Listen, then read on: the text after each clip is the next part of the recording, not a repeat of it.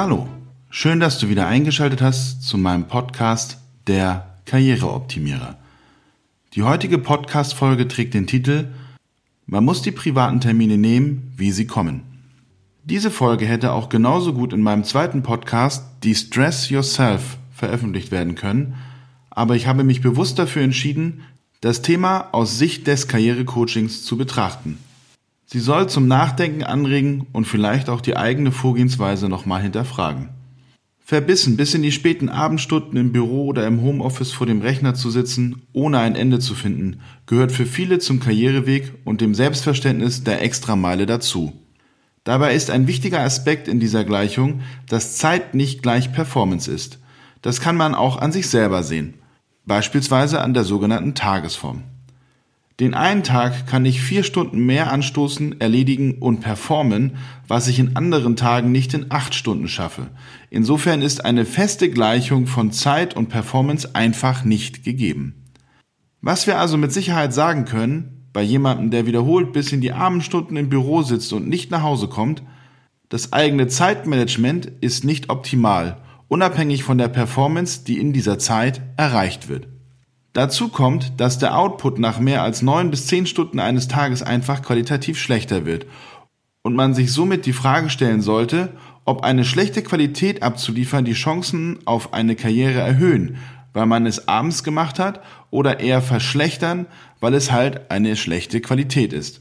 Insofern plädiere ich als Karrierecoach für zwei Dinge.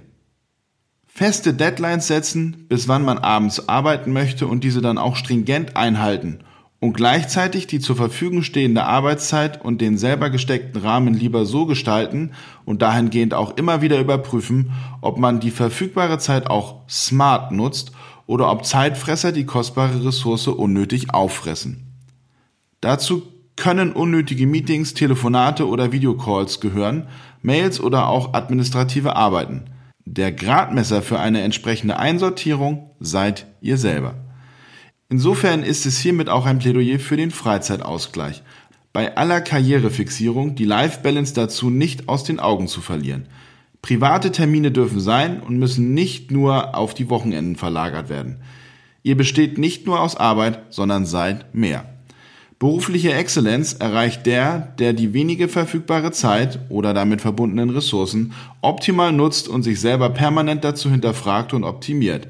Frei nach dem Motto, man muss die Feste feiern, wie sie fallen, oder aber auf unseren Kontext bezogen, man muss die privaten Termine nehmen, wie sie kommen. Wie sieht dein Tagesablauf aus? Hast du eine feste Deadline abends? Merkst du an dir, wie die Produktivität und somit auch die Qualität deines Outputs abends sinkt? Schreib mir gerne über die bekannten Kanäle, wie es sich für dich darstellt.